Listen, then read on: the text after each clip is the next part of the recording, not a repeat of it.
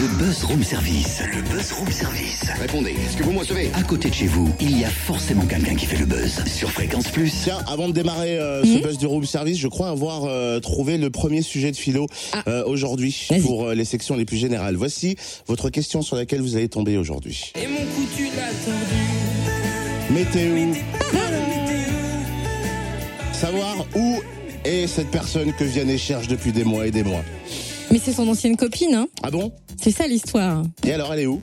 Mais il l'a retrouvée parce qu'ils sont restés amis apparemment. Oh, c'est mignon. Cynthia, j'ai envie de te dire, Maraba Kefek. Ma quoi? Fait quoi? Mais Cynthia, oh là là là là, faut mettre un petit peu du tien là ce matin. Allez Bah, Écoute, franchement, je veux bien, mais là, j'ai vraiment rien compris. Je suis à l'ouest. C'est du libanais. Maraba, ça veut dire bonjour. Et Kefek, comment tu vas pour les femmes? Ah, mais attends, là, ça va mieux. Je comprends. Oh, c'est joli, Maraba, dis donc. Bah bon, oui. alors, euh, bonjour tout le monde. à Maraba, Kefek bien, même très bien. Même très bien. Kefek, très bien. Ça fait bizarre, hein Kefek très bien. Bah oui, que voulez-vous? On continue notre buzz spécial Mika. On a pu l'avoir en interview samedi soir avant de le voir monter sur scène des Franco Gourmandes. Et c'était hier la partie nourriture assumée. Ce matin, parlons musique et album. Lundi est sorti ton nouvel album No Place in Heaven. Parle-nous de l'univers qu'il dégage, Mika. Euh, L'album est un album assez vintage à la base. C'est un album qui est très intime, très personnel et très pop au même temps.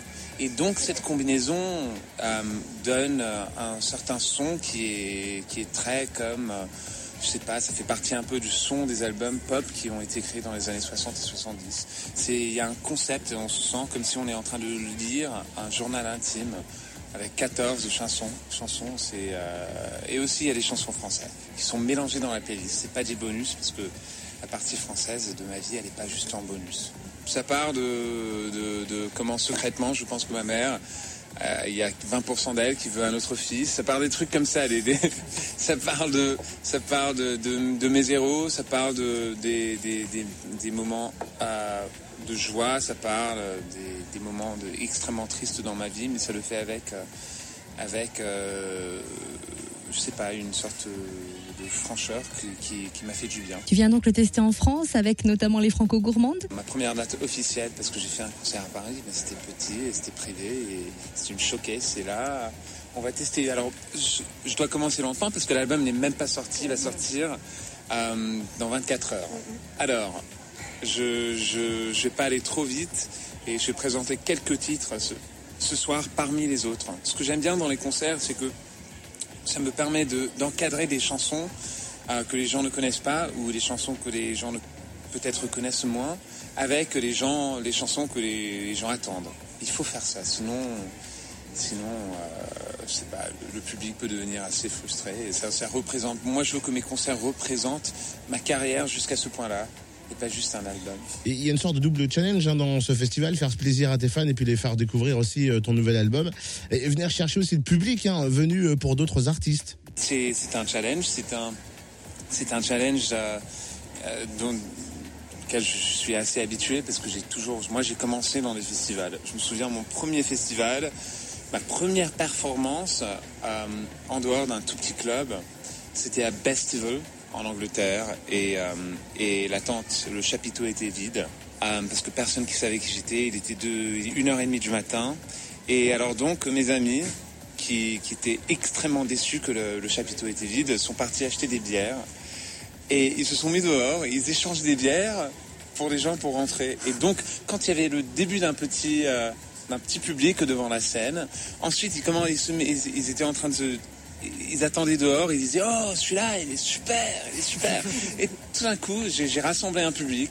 Il y avait un sorte de challenge. Ça a commencé avec 15 personnes. C'est à la fin, on avait presque presque 300 dans le chapiteau et c'était c'était là où j'ai c'était un baptême de feu et je me suis dit ok les festivals vraiment pour un artiste comme moi euh, c'est c'est une des choses les plus importantes parce que c'est là où, où aussi je peux mettre des racines où je peux convaincre des gens qui n'ont qui n'ont pas vraiment qui sont pas venus à, à- à un de mes concerts qui connaissent un tout petit peu une idée de qui je suis mais pas du tout euh, profondément. Et donc euh, c'est extrêmement important. Mais j'a- j'adore le challenge. Et de savoir que des fans sont là depuis 5 heures du matin, ça te met la pression ou au contraire, euh, ça te donne un coup de boost? C'est un honneur chaque fois. C'est un honneur et aussi, euh, Et euh, c'est une responsabilité, je le sens, c'est drôle, je sens cette... Euh, je, je, je, les accorde une sorte de contact direct euh, quand je suis sur la scène parce que je sais qu'ils sont devant.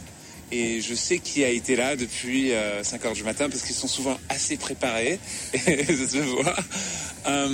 Et, euh, et ouais, et, quand je peux, après, je, je, vais, je vais les saluer, bien sûr. Mais c'est, euh, c'est une chose assez, euh, je sais pas, c'est un, un, un, drôle de feeling de, et je, je m'en habitue pas du tout, parce que d'avoir des gens qui, qui se détachent un peu de leur vie pendant 24 heures pour euh, se, pour se, se mettre dans mon univers, pour être là depuis 5 heures du matin, pour avoir l'accès au meilleur endroit, c'est, c'est bluffant. C'est bluffant chaque fois. Je me souviens quand quand il y avait un concert à, Londres, c'était il, y a, il y a cinq ans, il y avait des gens qui avaient dormi là-bas pendant un jour et demi dans une tente. Et, euh, et vers, euh, vers le, le, dernier jour, c'était un peu, c'était un peu dur. Euh, et donc, on a envoyé un camion avec plein de bouffe, avec des chocolats chauds, avec des trucs comme ça, parce que c'était plein d'hiver aussi. Et ça a commencé un peu une tradition. Et donc, il y a vraiment, c'est un côté assez festif. Ils sont pas tristes dans la queue. Quand ils font la queue, ils attendent. Il y a toute une communauté autour de ça. Et bon, c'est humbling.